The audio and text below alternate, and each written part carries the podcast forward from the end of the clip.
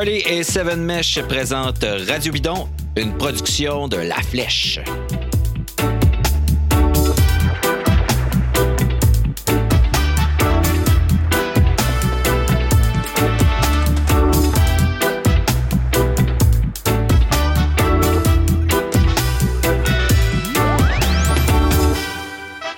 Bonjour à toutes et à tous et bienvenue à cette émission de Radio Bidon. Commence à faire froid dehors pour rouler, mais il y a encore des courageux, des courageuses, euh, que ce soit sur la route ou en sentier. La saison tire à sa fin. Euh, on a vu encore une fois cette année dans les sentiers de vélo de montagne, il y avait énormément de gens. Le marché a explosé. Vous le savez tous et toutes. Je suis avec Emmanuel Moisan pour parler d'un pan de ce marché-là. Bonjour Emmanuel. Salut David. Emmanuel, on a remarqué une chose en plus du fait qu'il y avait beaucoup plus de monde qu'auparavant dans les sentiers, c'est la quantité de femmes, de filles qu'il y a dans les sentiers désormais. C'est vraiment incroyable. Vraiment, vraiment incroyable. Puis un paquet d'initiatives à travers euh, à travers la province là, qui se sont installées justement pour euh, faciliter l'accès aux, filles et aux femmes à, ce merveilleux sport-là. Euh, de toutes ces initiatives-là, il y en a probablement une qui se démarque par son dynamisme, c'est Filles de bois et puis, on a rencontré l'instigatrice de ce projet-là, Marie-Christine Daigneault, euh, plus tôt cet été, là, pour nous parler un petit peu de, de ce que c'est Filles de bois, euh, puis euh, comment ils, ils, comptent arriver à réaliser leur mission de démocratiser le sport de montagne, puis valoriser l'image des femmes dans les sports de montagne au Québec. Ça a donné une très bonne entrevue. On va écouter ça. Merci.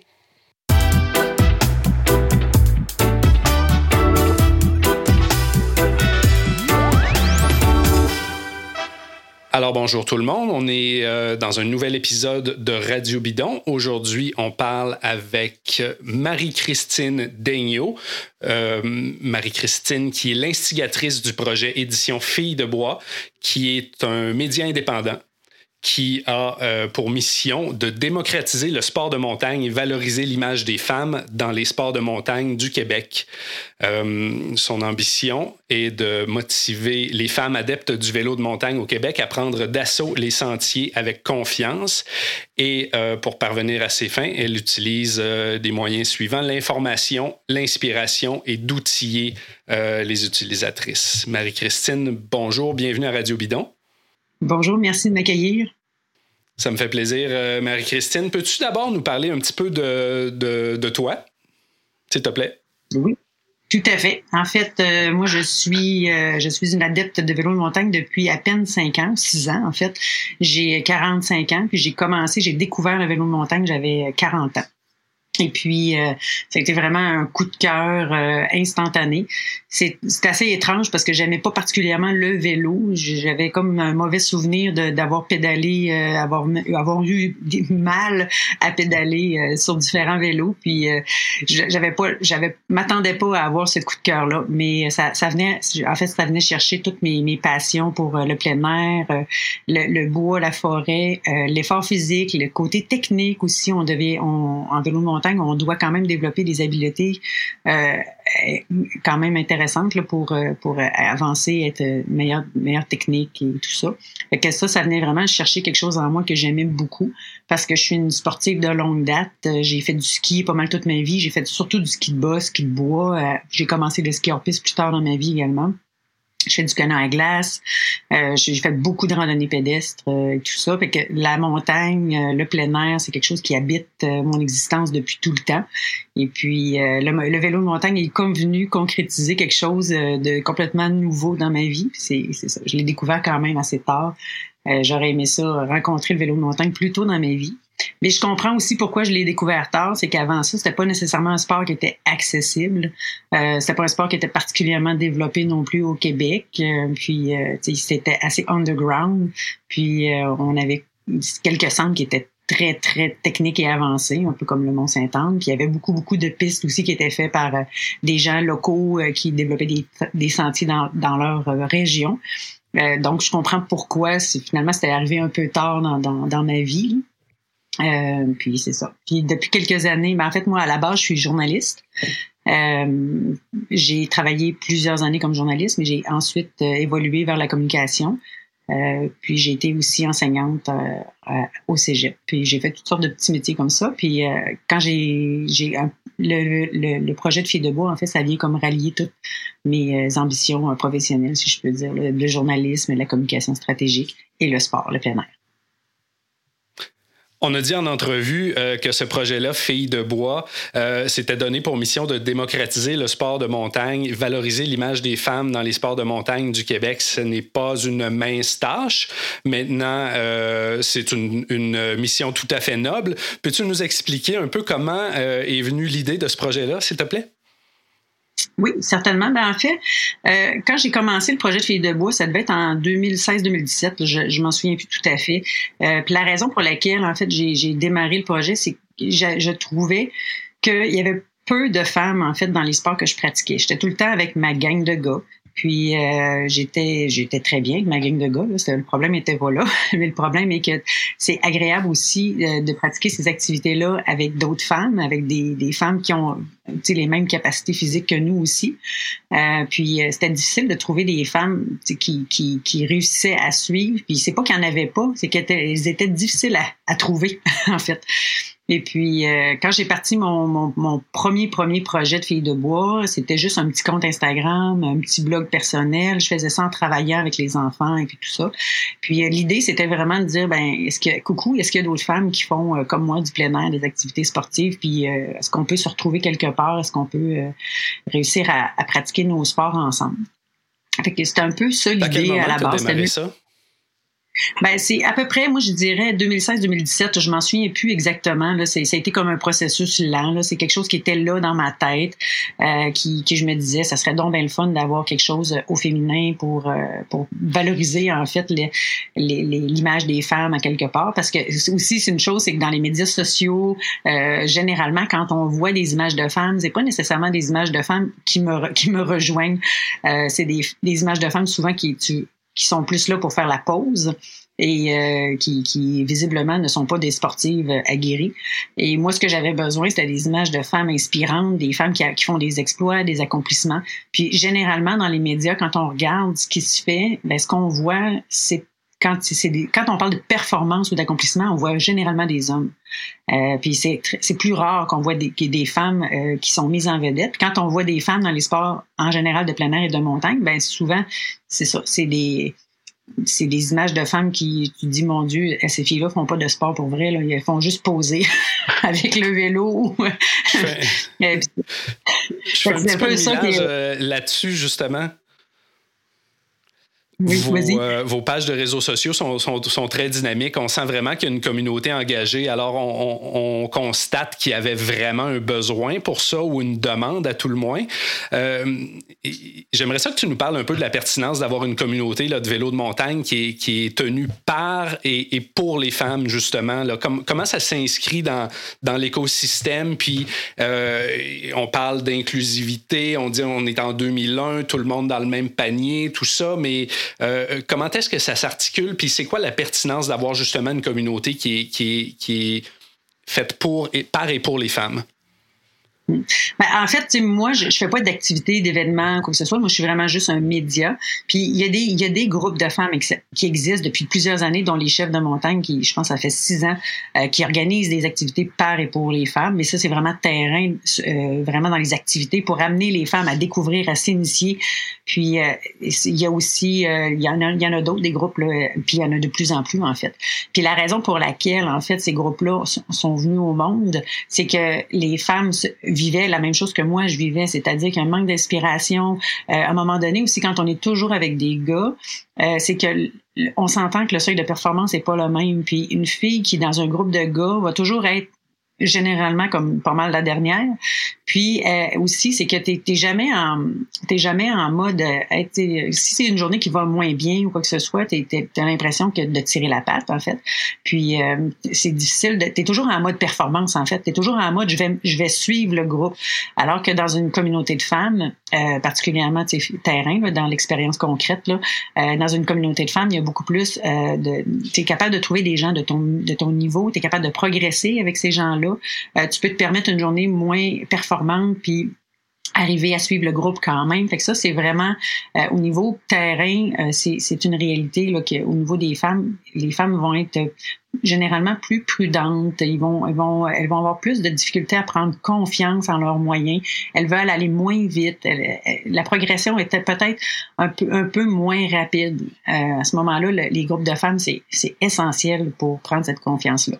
Euh, moi, de mon côté, avec un monde média, euh, ce que je voulais amener, c'était vraiment au niveau de, au niveau de l'image. Parce que, comme je disais tantôt, euh, les groupes terrain existaient, puis ils existent encore, puis il y en a de plus en plus, puis c'est hyper essentiel. Mais moi, ce que c'est ce que je voyais comme image dans les médias sociaux, ce que je voyais comme image, euh, peu importe dans les blogs, c'est que je me disais, on dirait que les femmes normales, les femmes de tous les jours, elles ne, elles ne sont pas représentées. On les voit pas. Moi, ce que j'avais envie de montrer, c'était ces femmes-là. Les femmes ordinaires qui travaillent, qui ont des enfants, qui ont une vie, puis qu'une fois de temps en temps, elles vont faire du vélo, puis elles se dépassent, elles s'accomplissent, elles prennent confiance, elles performent. Mais, tu sais, à différents niveaux, il y a toutes sortes de femmes qui font, qui font du vélo de montagne. Puis, je, reprochais un peu au message général qu'on avait là, dans les médias, là, mettons, il y a trois, trois ou quatre ans, c'est que si tu te lances pas en bas d'un cran de 50 pieds, tu fais pas de vélo de montagne, tu n'es pas une vraie. Alors que moi, je me dis, ben, tu peux être une vraie euh, dans toutes circonstances. Que moi, si j'ai 55 ans, puis j'ai décidé que je faisais du, du, du chemin large, euh, puis que je m'accomplis là-dedans, ben, tu fais du vélo de montagne quand même. C'est pas vrai que t'en c'est pas du faux vélo de montagne là, puis c'est la même c'est un peu le même discours qu'il y a aujourd'hui avec le vélo électrique là. C'est ah c'est des tricheurs, mais tu sais pas du tout. Moi si je suis capable d'avoir un vélo de montagne puis faire du vélo jusqu'à 90 ans, je vais être très contente. c'est vraiment c'est ce concept là que je trouve qui est, qui est vraiment important, c'est de dire aux femmes, peu importe t'es qui, peu importe ton 16, peu importe si t'as le physique ou pas de la cycliste, tu peux en faire du vélo de montagne, puis c'est accessible à toi, c'est accessible à tes enfants, à ta famille. Tu peux trouver une place pour faire ton sport, puis il y en a partout au Québec. C'est tellement rafraîchissant comme, euh, comme, approche. C'est vrai que le, sport appartient à, tout le monde, au-delà de la pratique, puis même individuellement, euh, notre pratique évolue dans une vie. Euh, j'ai personnellement, à 48 ans, euh, je ne suis plus le même cycliste de montagne que j'ai été euh, il y a 30 ans quand j'ai commencé à pratiquer ce sport-là. Évidemment, tu parlais des obstacles, euh, on ralentit un peu, on devient un peu plus chicken, etc. Est-ce que je suis moins un cycliste de montagne pour ça? Absolument pas. Au contraire, ma pratique s'est adaptée, elle a évolué, elle s'est modifiée. puis c'est formidable de voir que, que, média comme le vôtre véhicule ce type d'approche-là, que tout le monde a sa place sur une piste de vélo de montagne, sur un vélo de montagne, au-delà de sa forme physique, au-delà de son, au-delà de son corps, au-delà de la valeur de son vélo, puis au-delà de ses aptitudes à prendre des risques ou à vouloir prendre des risques. Alors c'est vraiment euh, c'est vraiment très intéressant. Euh, je t'amène sur le terrain de votre site Internet, qui est le fille-de-bois.ca, qui regorge de contenu super intéressant. Puis là, c'est pas juste pour les femmes, là, parce que j'en ai, j'en ai lu beaucoup. Je, les ai à peu près tous lus, même les, les choses qui, euh, qui concernent peut-être un petit peu plus les femmes que d'autres, mais en général, c'est des contenus qui vont s'adresser à tout le monde, qui ont peut-être une approche féminine un peu, qui sont, qui sont conçus par des femmes, mais qui s'adressent absolument à, tout le monde. Peux-tu nous décrire un peu le type de contenu qu'on y trouve, les différentes sections du site, euh, etc.? Oui, tout à fait.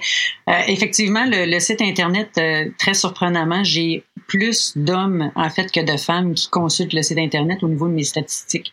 Et puis, euh, j'ai été, à la base, j'ai été surprise de ça parce que moi, quand j'ai créé, quand j'ai, quand parce que dans le fond, j'ai créé Fille de bois, l'entité, en début 2016-2017. Mais la, le, le, site Internet en tant que tel, tel qu'il est aujourd'hui, c'est vraiment un projet très, très récent qui est démarré à quelque part au mois de juin 2020.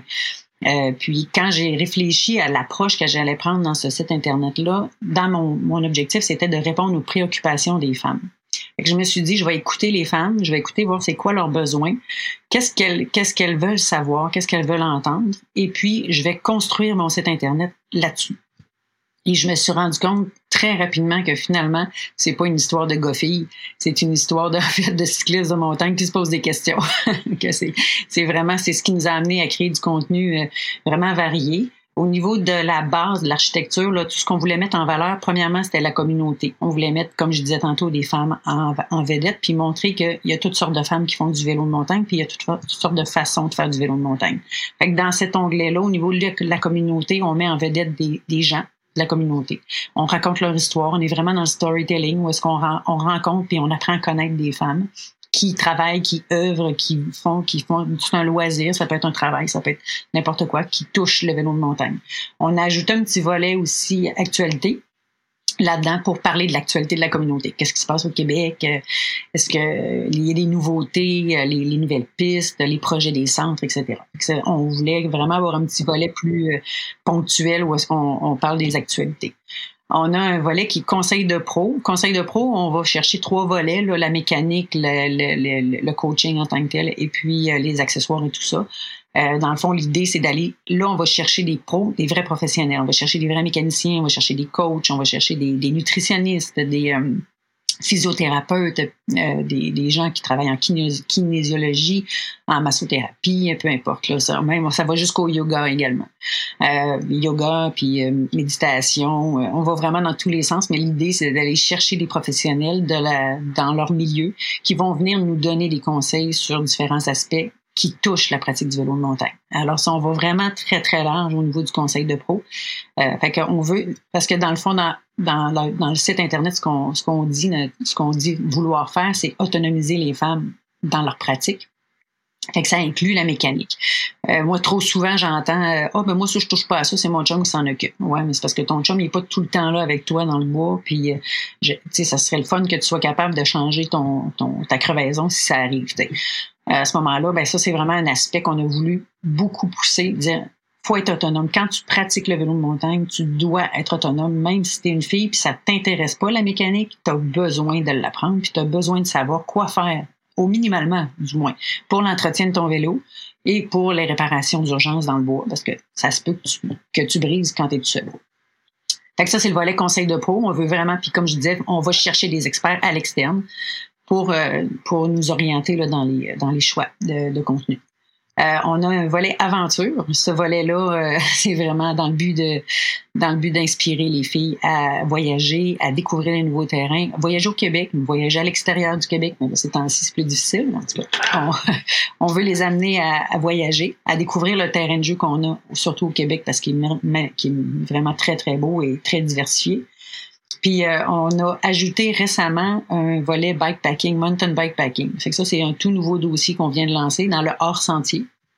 Où est-ce qu'on rencontre, oui, des femmes qui font des activités de, mountain bikepacking, mais on a créé avec l'aide de Marie-Pierre Varin un super dossier très, très complet sur comment s'initier, comment choisir son vélo, comment choisir ses bagages, comment choisir ses itinéraires, etc. Fait que, tu sais, ça va vraiment dans très, très largement. C'est le premier contenu complètement francophone qui traite de bikepacking, euh, mountain bikepacking en fait. Puis euh, c'est super le fun d'avoir fait ce, document, ce dossier-là, parce que c'est très, très complet, puis ça permet aux gens de, de, de s'initier tranquillement, pas vite, de façon sécuritaire à une activité qui est de plus en plus populaire. Euh, on a une section sentier. Là, cette section-là, elle est en développement. On commence à peine à la faire, mais l'idée, c'est de présenter les sentiers du Québec. C'est ce qu'on veut. Notre objectif, c'est d'arriver à, à présenter que les gens puissent trouver des sentiers qui les intéressent. S'ils voyagent, mettons, je m'en vais à Montréal ou je m'en vais à Québec ou je m'en vais à Gaspésie, je sais pas trop qu'est-ce que je veux faire, euh, quel sentier répond à mes besoins, qu'est-ce que j'aime faire. Ben, à ce moment-là, dans, le, dans l'onglet sentier, il va y avoir éventuellement une bibliothèque de présentation de contenu sur les sentiers, au sujet des sentiers. Euh, il y a le banc d'essai. Le banc d'essai, c'est un, on, essaie, on fait des tests. En fait, on essaie euh, des, des, des trucs. Fait il y a des marques qui nous donnent du matériel euh, le but, c'est d'évaluer. Euh, nous, ce qu'on s'est donné comme mission, les collaboratrices de Filles de Bois, ce sont pas des professionnels, ce sont pas des riders professionnels, ce sont des femmes, des madames, tout le monde, des gens qui font le, du vélo de montagne comme loisir. Puis on n'a pas la prétention d'être des professionnels qui évaluent euh, avec d'un volet technique les, les, les, le matériel que les marques nous prêtent. En fait, notre mission, c'est vraiment de dire moi, comme madame tout le monde, ça fait-tu ou ça fait-tu pas la job, ce produit-là? Est-ce que ça répond à mes besoins de consommatrice, selon mon budget, selon ma réalité? Euh, fait que c'est vraiment, on, on, essaie d'avoir cette approche-là qui est qui est beaucoup plus humaine, beaucoup plus réaliste terrain. Fait que c'est une distinction. Puis on n'a vraiment pas la prétention de, de, de, de se prendre pour des, des, des, évaluateurs professionnels qui vont aller évaluer tous les volets techniques du produit. Mais c'est vraiment plus, euh, euh, plus, on veut ça plus proche de notre réalité, en fait, de, de femmes euh, de tous les jours. Et puis, euh, enfin, finalement, on a le, volet euh, ressources. Le volet ressources est un bottin par région qui permet de regrouper toutes les ressources régionales. Puis si d'ailleurs, s'il y a de vos auditeurs qui, qui, veulent être ajoutés à l'onglet ressources, simplement m'écrire un courriel, moi, ça me fait plaisir de les ajouter. L'objectif, c'est d'avoir un, un, répertoire euh, pratique et pertinent pour les gens, pour les pratiquants qui peuvent aller là-dedans puis trouver euh, soit euh, des groupes de femmes pour rouler. Si on, si je veux faire de l'entretien de sentier puis m'impliquer bénévolement dans ma région, ben je peux trouver des groupes qui font ça. Euh, des, tu cherches un coach ou des trucs comme ça. Fait que j'essaie de mettre le plus d'informations possible, tout ce qui peut intéresser les pratiquants à, à trouver une ressource. Là, ben, je l'essaie de le mettre là. Puis c'est divisé par région. À ce moment-là, tu es capable de trouver des choses qui sont proches de chez toi. Ça, c'est vraiment génial. Euh, puis je c'est un, un ça, ça c'est quelque chose qui nourrit au quotidien, là, dans le fond, quand je reçois des nouveautés, des gens qui, qui, qui disent ah, moi j'aimerais ça apparaître dans ton euh, dans ton bottin et je les ajoute. Et puis euh, finalement, tout récemment, on a ajouté une boutique en ligne là, où est-ce qu'on vend des, des petits des, des, vêtements, des autocollants, des trucs comme ça pour pour pour euh, Fille de Bois, en fait, pour la marque Fille de Bois. Et euh, aussi, on a commencé à vendre le magazine Racine, le premier magazine, on l'a mis en ligne, puis on peut le vendre, on peut l'acheter sur la boutique en ligne. Je l'ai dit, euh, je le répète, le, site internet fille-de-bois.ca regorge de contenu hyper bien fait. Euh, en français, c'est une chose rare. Euh, alors, euh, on, va évidemment là, mettre le, lien vers votre site sur nos différentes plateformes de, de, réseaux sociaux pour que les gens aient consulté ça. Une chose qui est encore mhm. plus rare, et, et, tu viens d'en parler brièvement, c'est un magazine imprimé qui existe aussi en version numérique. Là, tu nous en parleras un peu plus en détail. Vous vous êtes lancé dans le projet de mettre ça sur pied euh, cette année et de lancer un premier numéro. Ça s'appelle Racine. Ça parle de la culture du mountain bike au Québec. Euh, Parle-nous un peu de ce projet-là. C'est pas un peu kamikaze de se lancer dans le monde du magazine en 2021? Oui, tout à fait. Euh, je pense qu'il fallait être un peu fou pour euh, décider de faire ce projet-là. Euh, en fait, moi, à la base, comme je disais, j'étais journaliste, mais j'étais en journalisme écrit.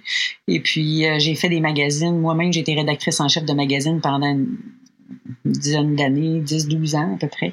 Et j'ai toujours eu un amour profond envers les magazines. Je suis une consommatrice de magazines moi-même encore aujourd'hui.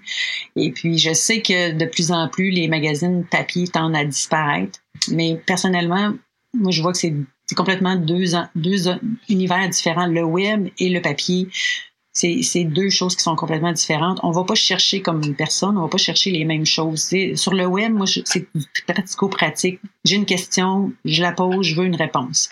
Tandis que dans l'imprimé, on est plus dans l'inspiration, on prend notre temps, on, on, peut relire une fois, deux fois, trois fois. On aime ça feuilleter, euh, juste toucher, en fait, c'est tellement agréable. Puis ça, moi, ça faisait des années que, que je me disais un jour, je vais revenir au, au, magazine parce que moi, personnellement, très égoïstement, j'adore ça. Puis, euh, à un moment donné, euh, Mélissa, qui est une, une collaboratrice de Fille de Bois, c'est ma, ma, ma, ma fille qui fait qui s'occupe de tout le graphisme, en fait, toute l'image de marque de, de Filles de Bois, c'est Mélissa qui, euh, qui s'en occupe. Puis elle et moi, un, soir, en venant d'une sortie de vélo, on était en train de prendre notre petite bière d'après ride, puis on se met un peu à refaire le monde et à un moment donné, hey, on, on fait ça, on se lance dessus. puis euh, ça a été euh, ça a été comme hey, oui, on le fait, là, on, s'est craqué, ça n'a pas été long, mais on a dit hey, on le laissait, on le laissait et qu'on s'est lancé dans l'aventure. Euh, effectivement, en 2021, c'est un peu spécial de faire du magazine. Par contre, on se rend compte euh, dans le marché qu'il y a de moins en moins de gros magazines généraux, mais il y a de plus en plus de petits magazines spécialisés. Euh, le, le, volet niche est très populaire, puis euh, les gens qui sont très, très forts sur un sujet en question vont être prêts à à être euh, à acheter en fait un pied à vivre cette expérience-là du magazine papier. Puis honnêtement, quand j'ai distribué le magazine, euh, je l'ai distribué un petit peu partout au Québec euh, moi-même. J'ai eu des collaboratrices qui ont, qui ont distribué dans les régions plus plus loin de Québec, Montréal. Mais moi, j'ai fait quand même un 2000 kilomètres de, de, de livraison un petit peu partout dans les régions du Québec. Puis ce qui m'a étonné le plus, c'est que c'est les jeunes qui l'attendaient le plus. Les jeunes avaient de l'air triper sur le format, le format imprimé. Ça, ça m'a vraiment surpris. Je pensais que j'allais aller rejoindre des gens de mon âge qui avaient comme un petit peu de la nostalgie peut-être du papier. Mais contrairement à mes attentes, en fait, les, les, je dirais les gens de mon âge m'ont tous demandé mais pourquoi pas en format électronique alors que les jeunes ont fait waouh mais c'est donc bien trippant d'avoir ça dans les mains. fait que ça ça a été euh, ça a été quand même une surprise pour moi euh, de voir cet engouement là des jeunes pour le format papier. Mais c'est je, je, je je pense que ça remplit un besoin. Euh, encore maintenant là après la ça fait quand même euh, presque huit mois qu'on, travaille sur ce projet-là. Puis avec la livraison du magazine au mois de mai, euh, j'ai, j'ai, ça m'a confirmé en fait que oui, il y a de la place pour l'imprimer euh, encore aujourd'hui en 2021 et encore plus en 2022. Qu'est-ce qu'on trouve dans ce magazine-là? On trouve un petit peu de, tout. En fait, pour un premier numéro, on était en projet pilote. En fait, c'était l'approche projet pilote. On voulait tester un petit peu l'intérêt des gens pour les différents sujets. Moi, ce que je voulais, c'était répéter en fait un peu mon outillé, informé, inspiré. Mais je voulais très fortement aller sur le volet inspiration, évidemment, parce que on, on est dans un format où est-ce qu'on veut travailler l'inspiration. Euh, donc, j'ai, pour moi, ce qui était très important, c'était d'avoir une expérience graphique et visuelle très belle. Il fallait que ça, fallait que ça soit très beau. Ensuite, euh, au-delà de la beauté, il fallait que ça soit pertinent. Euh, donc, on est allé, euh, on a vraiment abordé sur différents sujets. on a commencé à la base, on a voulu mettre en lumière les sentiers de la région de Québec. puis on voulait offrir des circuits, des, des des, selon en fait le style de, vélo que tu fais, que ce soit cross-country, enduro, descente, puis aussi le niveau que tu as. Parce que quand j'ai fait des sondages, quand on a lancé le projet, à la base, j'ai fait des sondages pour savoir qu'est-ce que vous voulez avoir, qu'est-ce que vous voulez savoir. la majorité des répondants me disaient, quand on va quelque part de nouveau, on est toujours perdu. Là, on a toujours notre téléphone dans les mains, puis on sait pas ce qu'on s'en va. Puis là, on, on tombe dans une piste, puis là, elle est trop dure pour nous autres. Puis là, on marche, puis on n'est pas content. Puis là, finalement, on se rend compte qu'on a passé la moitié de la journée à virer en rond dans le centre. Ça, c'était un peu le, le message que j'ai reçu. Et je me suis dit, pour le magazine, pour le projet pilote, je vais proposer en fait des circuits pour vivre la meilleure expérience à chaque sortie. Fait que c'est ce que j'ai fait. on est parti de cette idée-là, puis après ça, on a dit qu'est-ce qu'on peut enrober autour. Fait que j'ai à peu près une vingtaine de pages qui présentent les centres de Québec, quel type de riding tu vas avoir là, euh, puis des idées de circuits de, en progression pour euh, répondre à tes besoins selon ce que tu aimes ou ce que tu n'aimes pas. Et puis, euh, tout autour, après ça, on est allé chercher vraiment des informations euh, d'inspiration. On, on raconte des histoires. On a l'histoire de William Bourassa qui, euh, qui a eu un accident de vélo et qui, euh, qui, qui, est aujourd'hui en chaise roulante, mais qui euh, fait continuer à faire du vélo de montagne et qui a fait un magnifique voyage dans l'Ouest canadien avec son vélo adapté. Très, très inspirant comme façon de, de voir la vie. C'est un, une personne extrêmement inspirante. On, a, on avait une une Marie-Pierre Varin qui racontait son histoire euh, de bikepacking en solo, euh, qui a fait 450 km euh, dans le backcountry là, avec son raft et son vélo. C'est aussi c'est complètement complètement fou en fait. Là, c'est très très inspirant aussi de, de lire son histoire. On, on présente aussi la, la réalité de l'entretien des sentiers. Euh, aussi, on parle de géométrie, on parle de mécanique, on parle de progression, de positionnement sur son vélo. Donc ça, ça va vraiment dans tous les sens, mais généralement, le cœur de tout ça, c'est d'inspirer puis d'outiller correctement les gens qui, euh, qui, ont, qui, qui, ont les magazines dans les mains. C'est un produit d'une rare qualité. Euh, c'est un produit qui est rare tout court. De toute façon, un, magazine de vélo de montagne québécois euh, de très bonne qualité on se procure ça comment? Euh, j'ai distribué le magazine en fait au Québec dans ben là, sur, sur le site internet dans les dans la page partenaire on a la liste des points de distribution euh, qui, qui, offrent le magazine. Toutefois, on avait seulement 5000 exemplaires étant donné que premièrement c'est un projet pilote. il a été fait 100% bénévolement. la seule chose qu'on a payé c'est l'impression. Euh, puis l'impression a été payée par nos commanditaires. En fait, on a Specialized, les cinq centres de la, de la région du Québec, euh, qui ont contribué financièrement à la réalisation de ce projet pilote-là. C'est grâce à eux qu'on a réussi à avoir les sous pour payer euh, le magazine. Que, étant très limité dans nos moyens, on a décidé d'en imprimer seulement 5000 exemplaires. Et 5000 exemplaires à la grandeur du Québec, c'est pas beaucoup par région, ça. Euh, on a des magazines en Abitibi, en Outaouais, à Côte-Nord, euh, Gaspésie, Québec, Montréal, Laurentide. à ce moment-là, évidemment, les, les, les, exemplaires qui, qui ont été distribués physiquement sont partis très, très vite. Fait que je sais pas où est-ce qu'il en reste. Je sais qu'il en reste pas beaucoup. Euh, C'était vraiment très peu, le 5000 exemplaires pour, euh, pour un si grand territoire, puis autant de pratiquants. Et puis euh, là, étant donné qu'il y a beaucoup de gens qui, qui nous disaient hey, j'ai pas réussi à avoir mon exemplaire, j'ai pas réussi à, à, en trouver un dans ma région, on a décidé de, de le rendre disponible en ligne, euh, sur la, dans la boutique en ligne. Puis on a décidé de le vendre en format contribution volontaire. dans le fond, on a une liste entre 5 et 100 dollars. Puis, euh, tout dépendant de, ton intérêt à vouloir avoir un numéro 2, tu peux déterminer, euh, euh, déterminer le montant que tu veux finalement donner pour le magazine. L'idée, c'était pas nécessairement de, de vendre le magazine en tant que tel, mais c'était surtout de dire on a besoin de sous pour envisager un deuxième numéro en 2022. Puis en même temps, ça me permet de mesurer, je dirais, l'intérêt de la communauté pour ce genre de produit-là, étant donné que c'est un produit niche, c'est un produit qui est rare. Euh, puis c'est un produit aussi qui, est nécessaire. Les gens nécessairement, je dirais que tu te réveilles pas le matin en disant oh j'ai le d'avoir un magazine. Euh, à ce moment-là, il faut créer un peu le besoin de dire est-ce que c'est quelque chose qui vous tente d'avoir dans vos mains en fait? Puis c'est pour ça qu'on a décidé de le vendre. Euh, c'est vraiment pour euh, pour ramasser, commencer à ramasser des sous. évidemment, la, la, la, la, version numéro 2, en tout cas la version 2022, euh, on va probablement le vendre parce que pour euh, réussir à payer les, les, gens qui travaillent sur le projet. Euh, le bénévolat, c'est, c'est, moi j'estime environ entre 400 et 450 heures de travail bénévole qui a été fait pour la production de ce magazine-là.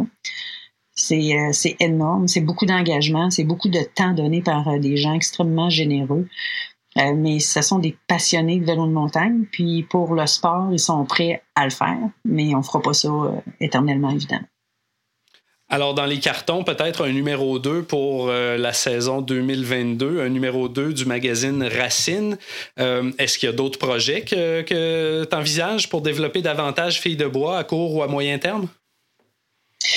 Oui, ben on a beaucoup de projets. Euh, c'est là, je dirais que le premier projet à court terme, c'est vraiment de, de, stabiliser, je dirais, les opérations, dans le sens que on, actuellement, on a peu de modèles de rémunération. Il faut trouver une façon, entre guillemets, de faire de l'argent. Si on veut continuer à produire ce qu'on produit, il faut trouver une source de revenus, pardon, qui, qui, est quand même plus stable. Et qu'on envisage, entre autres, un membership pour euh, offrir en fait des avantages ou des contenus exclusifs ou des activités VIP. On est en train de, de, on est en, discussion avec euh, différents acteurs du marché actuellement de l'industrie pour voir est-ce que si on avait un membership, est-ce que vous seriez prêt à donner des avantages ou des, des, des, des privilèges en fait aux membres de, de filles de bois, que ce soit je, je ne sais pas exactement comment ça va prendre forme encore, mais ça pourrait être des, des, avoir l'occasion de rouler une piste avant son ouverture, aller découvrir un centre avant son ouverture. Ça pourrait aussi être des activités exclusives avec euh, des partenaires, euh, soit en coaching, en, peu importe, on, aurait plein de, on a beaucoup beaucoup d'idées. En fait, il faut maintenant savoir comment on le concrétise. Fait que vraiment les projets à court terme, c'est vraiment de mettre de l'avant des façons de faire survivre le projet financièrement pour être capable de continuer à, offrir ce qu'on offre euh, aujourd'hui, en fait, de façon bénévole. On essaie de. Fait que c'est vraiment, c'est vraiment ça nos projets, mais on a beaucoup, beaucoup d'idées. Euh, puis il y a beaucoup de belles choses qui pourraient être réalisées dans les prochaines années, en fait. Puis une des choses qu'on aimerait faire, parce que dans le fond, Filles de bois, euh, ça ne rapporte pas nécessairement au vélo de montagne spécifiquement. À la base, c'est vraiment le sport de montagne qui nous unit. Euh, donc, on aimerait ça éventuellement peut-être élargir à différents autres sports. Par exemple, le ski hors piste. Tu sais, les gens qui font du vélo de montagne l'été, généralement font du ski hors piste ou du ski ou de la longue randonnée, en tout cas l'hiver. Et qu'on aimerait joindre en fait plusieurs autres sports. Euh, on pourrait aller, euh, oui, le scorpis, mais ça pourrait être aussi le, canot camping, euh, la longue randonnée, etc. Fait qu'on aimerait diversifier éventuellement nos sports de montagne, mais il faut commencer à la base, il faut commencer par stabiliser l'environnement, l'univers de vélo de montagne.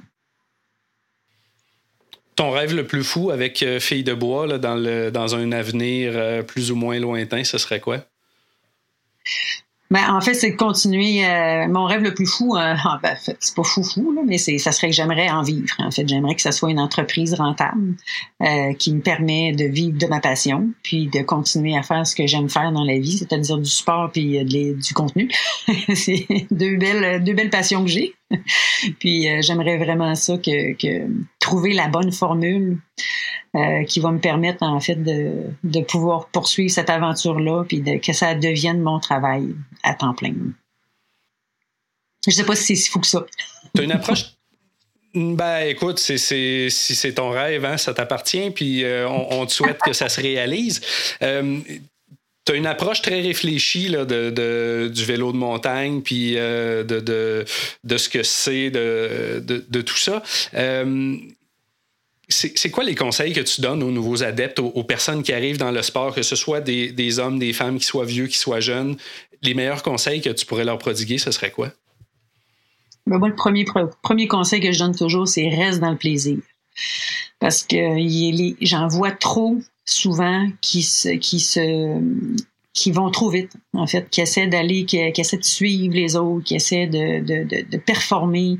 Euh, puis ça amène des craintes, ça amène des blessures. Ça, à un moment donné, on, on est, je me rends compte des fois qu'il y a des gens qui ne sont plus dans le plaisir, qui sont rendus vraiment dans dans le dans, dans le stress, ça devient, pour certains, ça devient même terrorisant là, euh, de, de franchir quelques obstacles. Puis, euh, dans, moi, j'ai, une formation de coach en vélo de montagne. J'ai fait quelques années de coaching en individuel puis en groupe. Puis, j'ai entendu tellement d'histoires de personnes qui se sont fait peur, qui se sont blessés, puis qui ont de la difficulté à revenir à une pratique juste plaisante, juste agréable. À ce moment-là, euh, moi, c'est mon premier conseil, c'est écoute-toi, écoute ta petite voix intérieure, fais-toi confiance parce que tu sais ce que, ce que toi, tu es capable de faire, puis où tu veux aller. Puis oui, à un moment donné, tu vas toujours un petit peu, entre guillemets, sortir de ta zone de confort parce que tu veux grandir, tu veux progresser, tu veux t'améliorer, mais t'es pas obligé de faire des de sortir de ta zone de confort de façon magistrale. Tu peux juste y aller une étape à la fois euh, pour que ça reste dans le plaisir. Ça, c'est vraiment le, conseil que je donne à, peu près à tout le monde en général. Puis l'autre, l'autre élément, c'est euh, un autre conseil que je donne aussi souvent, c'est ça revient au, même, mais au, niveau de la, du matériel, c'est demande pas à Pierre Jean-Jacques ce que tu as besoin. Questionne-toi sur ce que tu as besoin, informe-toi sur ce que tu as besoin, puis prends les informations, euh, puis inspire-toi de, de, ce que tu connais de toi comme sportive, comme euh, comme ben, comme sportif, hein, parce que c'est aussi bon pour les gars et les filles, mais de, de se faire confiance par rapport à, à ses choix, puis d'aller chercher l'information euh, nécessaire à faire ces choix-là. Euh, au lieu de dire, je vois trop souvent ça sur les médias sociaux, je me cherche un casque, lequel me recommandez-vous? Ben, c'est parce que ça dépend de ta tête, ça dépend de ce que tu fais, ça dépend de la vitesse que tu roules, ça dépend où tu roules, ça dépend avec qui tu roules. Euh, ça dépend d'un million de choses. Moi, je te connais pas, puis la fille qui ou le gars qui va te répondre sur les médias sociaux, il te connaît pas non plus. Puis tu sais, euh, moi je vois souvent aussi des, euh, je m'en vais à telle place avec ma famille, quelle piste me recommandez-vous? Puis là, tu vois dans les choix des, propositions de tous, tu vois du double blanc à du blanc, là, du, vert très très débutant à du double noir presque des pro lines tu, tu te dis, ouais, non, ça marche pas là. la personne, la personne qui demande conseil, elle, elle a pas de réponse finalement dans ce paquet de réponses là. Fait que ça, c'est un des éléments moi que, que je ramène souvent aussi là, c'est informe-toi, euh, pose des questions aux bonnes personnes, tu consultes les bons experts en fait. fait que, c'est ça. Ça c'est mes deux conseils principaux. Bref, euh, occupe-toi de toi. Tu es la meilleure personne pour t'occuper des affaires Effectivement, c'est très, très intéressant. Un, autre aspect sur lequel on pourrait insister, puis ça me, ramène sur une pièce de contenu qu'il y a sur votre site qui est très intéressante, qui parle de coaching, puis qui dit un peu finalement que c'est pas parce que tu es, intermédiaire avancé ou expert en vélo de montagne que tu es en mesure de transmettre tes connaissances à quelqu'un qui est débutant. Euh, puis euh, ça m'a fait réfléchir moi-même sur la manière que j'encadre, euh, que ce soit ma blonde ou les, gens avec qui je vais rouler qui sont euh, peut-être moins avancés que moi. Euh, sur la manière de leur transmettre mes connaissances et puis sur la manière à eux autres qu'ils ont de les recevoir aussi parce que c'est pas parce qu'un obstacle semble facile à franchir pour moi qui a 30 ans de pratique derrière la cravate que c'est nécessairement un obstacle qui est facile à franchir. C'est pas nécessairement une technique qui est facile à appliquer. Moi, je l'ai, je l'ai, euh, euh, je, je, je, la connais, je la maîtrise. La technique, elle est facile pour moi, mais c'est pas nécessairement quelque chose qui est facile d'approche. Alors, au niveau du coaching, euh, il, il, faut que les gens aillent chercher des, des ressources justement qui sont professionnelles, qu'ils n'hésitent pas à prendre un cours pour, euh, pour se former, à tout le moins la, la grosse base, et puis euh, justement euh, continuer d'aller dans le plaisir. Tout à fait. Puis j'ai. Ça me fait toujours rire parce que les gens n'hésitent pas à acheter un vélo à 4 000, 5 000, 6 000. Mais quand vient le temps de payer 100, 150 dollars pour une heure de formation, c'est comme, c'est cher. Oui, c'est cher. Peut-être que c'est en perspective par rapport au prix du vélo, sais pas si cher que ça. Puis par rapport au, gain que tu vas aller chercher, ça, ça n'a pas de prix. Parce que c'est genre, on oui, c'est bien d'avoir une formation quand tu commences parce que c'est, bien de positionner, d'avoir une belle base au début, comme tu dis, c'est de travailler la base en fait. Puis c'est pas très compliqué. Là. En une heure, une heure et demie, là, la base là, est très, très facile à expliquer. Puis tu pars bien. Tu sais, ça te permet de, de partir sur des bases solides. Euh, il y en a qui pratiquent depuis deux ans, trois ans, qui sont pleins de mauvais plis. Puis que là, quand tu commences à progresser, ces mauvais plis-là les rattrapent. Parce que tu peux survivre, entre guillemets, pendant deux ans, trois ans dans ta progression en ayant quelques petits défauts de base. Mais à un moment donné, quand tu prends de la vitesse, quand tu commences à faire des sauts, des drops de plus en plus haut, là, oups, là, ta position de base te ramène à l'ordre parce que tu deviens un peu plus croche. Puis là, tu dis, j'ai, j'ai, c'est comme, oh, c'est, je suis pas certain que je suis capable d'aller plus loin que ça. Je suis limité dans, dans mon apprentissage. Euh, à ce moment-là, c'est une bonne idée aussi quand ça fait un an ou deux que tu fais du vélo de montagne. C'est une excellente idée aussi d'aller chercher euh, de l'aide extérieure pour se, se, repositionner en fait sur son vélo puis revoir ses, sa base puis simplement corriger quelques erreurs. Puis moi-même, J'aime beaucoup aller chercher à chaque année euh, ce regard extérieur-là, aller prendre une formation puis dire ok, je veux que quelqu'un d'autre me regarde puis qui me ramène aussi, ah, t'as oublié, tu sais, des petits défauts ici, des petites choses à corriger là. Euh, ça, c'est super intéressant. Puis c'est pas un gros investissement par rapport au, au, progrès que ça peut t'aider à avoir, puis à la progression que ça peut t'amener.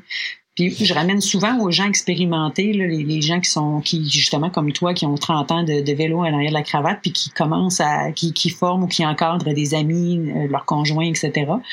Moi, je, souvent, je leur dis, au début de l'année, retourne voir ta roche, ta première roche défi, là, la première, le premier gros défi obstacle que tu as fait. Là. Retourne le voir, puis ramène-toi à mon Dieu, comment j'étais stressée de faire cet obstacle-là.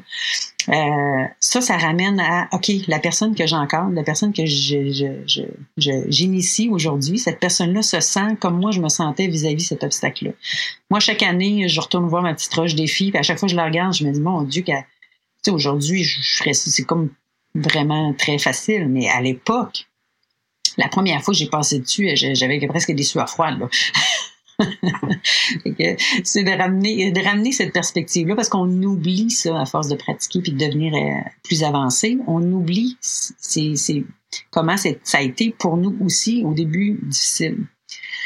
c'est le fun de, pouvoir se rappeler ça.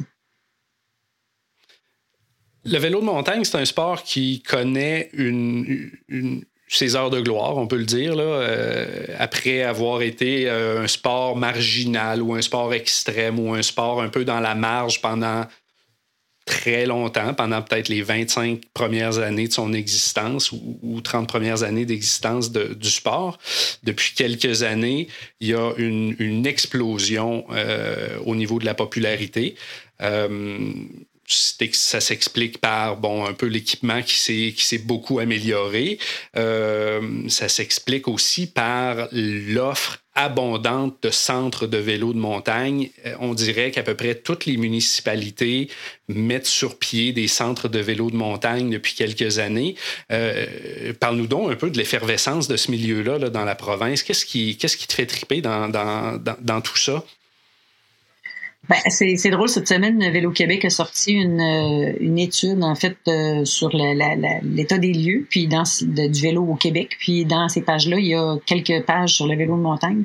Et euh, il est écrit qu'il y avait 1,1 million de pratiquants de vélo de montagne au Québec. C'est 560 000 personnes de plus qu'il y a cinq ans. C'est énorme. Ça veut dire a un, Québécois sur huit, à peu près, qui pratique le vélo de montagne sous toutes ses formes, c'est incluant aller se promener dans le bois dans un centre, dans un sentier forestier. Mais c'est dire à quel point le sport est en explosion. C'est complètement, complètement fou. Euh, l'étude aussi démontrait qu'on était rendu à 110 centres euh, officiels de vélo de montagne. C'est ce qui est quand même énorme pour, euh, pour le Québec. Puis, euh, je me souviens plus du nombre de kilométrages, mais c'est vraiment aussi euh, un chiffre qui est surprenant. Puis, euh, dans le fond, c'est il y a vraiment le Québec est un terrain de jeu extraordinaire pour pour développer le vélo de montagne. Si on regarde le Canada, on a l'Ouest canadien évidemment qui est vraiment une destination de vélo de montagne numéro un, mais numéro deux, pas loin derrière, c'est le Québec parce que sinon on est dans des environnements plutôt plats. Euh, alors que nous, on a des belles petites montagnes, euh, on a du, beau terrain euh, qui est très, très varié. Si on se promène un peu au Québec, si tu voyages un petit peu au Québec, tu te rends compte à quel point il y a de, de tout. Des, des, du, de la montagne très très technique jusqu'à des sentiers vraiment flowy si on si je pense juste à CMB énergie CMB à Trois-Rivières qui est une perle en fait c'est vraiment une butte euh, la montée doit faire euh, même pas un kilomètre, 0.5 kilomètre, un kilomètre, et on a l'impression de descendre éternellement quand tu euh, quand tu descends les pistes. Les pistes doivent faire deux kilomètres et plus. fait que c'est un, un, bijou d'aménagement parce que dans le fond c'est en plein cœur de la ville. C'est une petite petite petite montagne. On voit même pas qu'il y a une montagne quand tu arrives là. Et tu as des, des, des, heures de plaisir à faire à pratiquer. À ce moment-là, l'exploitation du terrain, il est, il est fabuleux. Là, puis évidemment, à l'autre extrême, on a le Mont-Saint-Anne, qui est une immense montagne avec du dénivelé, puis il y a des, défis techniques. On a, on a tout ça au Québec. C'est ce qui est quand même fascinant. Parle-moi donc d'un spot où tu aimerais vraiment aller rouler un jour, que ce soit au Québec ou ailleurs au Canada, en Europe, peu importe, quels seraient euh, ces, ces spots-là où tu aimerais vraiment aller un jour? Ben, euh, au Québec, je, dirais que dans les trois, quatre dernières années, j'ai beaucoup, beaucoup, beaucoup voyagé. J'ai visité pas mal tous les coins de pays du Québec. Euh, puis je, j'ai, je vais continuer à le faire. Euh, puis j'aime beaucoup faire des road trips, aller me promener des fins de semaine, prendre des 4-5 jours pour aller découvrir une région. Puis ça, c'est certain que je vais continuer à le faire parce que c'est, ça vaut vraiment la peine de le faire. Euh, l'année dernière, l'année dernière, je suis allée dans l'Ouest canadien, où est-ce que c'était la première fois que j'y allais. J'ai, ça a été un méga coup de cœur, évidemment. Euh, dans les destinations que j'aimerais aller, euh, ben, je suis allée aux États-Unis quand même plusieurs, plusieurs fois, avec les frontières fermées dans les dernières années, c'est plus difficile. Mais je suis restée beaucoup plus au nord. J'ai fait New York, New Hampshire. Euh, Vermont, évidemment. Euh, on a beaucoup de beaux centres à proximité du Québec qui sont pas très loin. Je me suis rendue plus loin que je suis allée, c'est en Caroline du Nord euh, pour découvrir un petit peu Caroline du Nord, Caroline du Sud, Virginie, ces coins-là.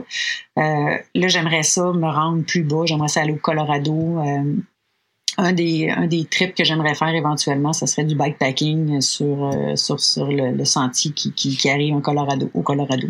Ça, ça serait vraiment une destination que j'aimerais euh, j'aimerais aller. L'autre destination qui, euh, qui m'inspire beaucoup, c'est la Nouvelle-Zélande. Euh, j'ai des amis qui sont allés dans les dernières années, puis les photos, c'est juste à couper le souffle. T'as un beau mix aussi de là-bas, t'as du bike park, de la randonnée, puis des longues randonnées. Fait qu'on peut faire du mountain bikepacking, on peut faire vraiment des sorties de bike de, de bike park. ça a l'air d'une destination euh, vraiment euh, de rêve. Euh, c'est ça, ça va faire partie de mes de ma bucket list de, de vélo, sans aucun doute. Reste, reste plus qu'à ce que les frontières rouvrent et puis qu'on puisse euh, enfin euh, recommencer à voyager. Euh, Marie-Christine, il y a sans doute des, des, partenaires, des commanditaires qui supportent le projet Filles de bois que tu aimerais remercier en conclusion? Ben, en fait, comme je disais au début, euh, notre projet, c'est vraiment supporté par le travail bénévole. On a une vingtaine de, de, personnes qui sont engagées vraiment intensément dans le projet, puis qui y croient, puis qui donnent beaucoup de leur temps. On a des photographes, on a des graphistes, on a des journalistes, des rédacteurs, on a toutes sortes de monde, des vidéastes aussi. Euh, on a même des webmestres, des gens qui, qui s'occupent un petit peu plus, sont plus cachés en arrière, ils s'occupent du volet technique et tout ça. Puis honnêtement, si ça n'avait pas été de, ces gens-là, il n'y aurait pas grand-chose aujourd'hui de Filles de bois parce que moi seule, jamais j'aurais accompli ce qui est là aujourd'hui. Moi, j'ai eu l'idée, j'avais l'énergie, le goût de, de, de, de, faire quelque chose avec ça, mais la réalisation a été vraiment rendue possible avec l'aide des bénévoles euh, qui, qui, croient au projet puis qui donnent de leur temps. Puis ça, c'est, c'est, je les remercierai jamais assez. J'essaie de les remercier de toutes les, toutes les façons possibles.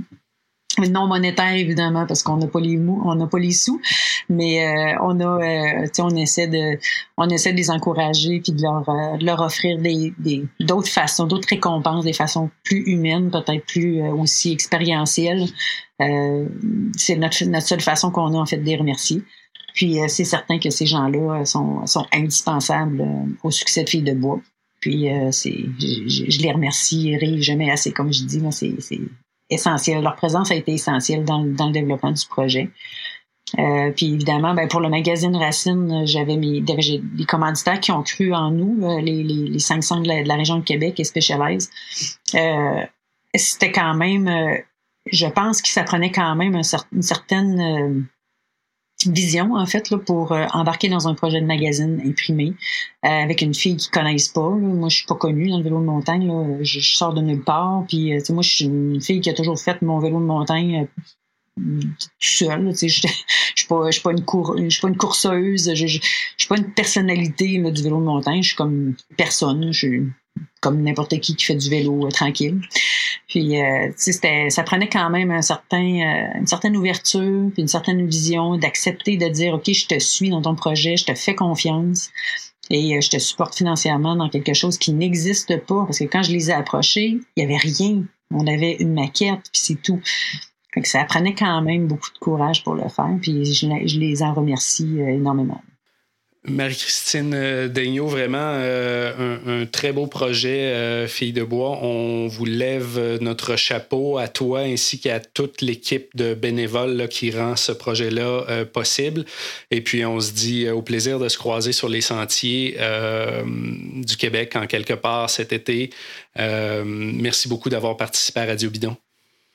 Ça fait plaisir. Puis si vous voyez ma vanne dans un stationnement, venez me voir, venez me jaser. Ne soyez pas gênés. J'adore ça quand les gens viennent me voir.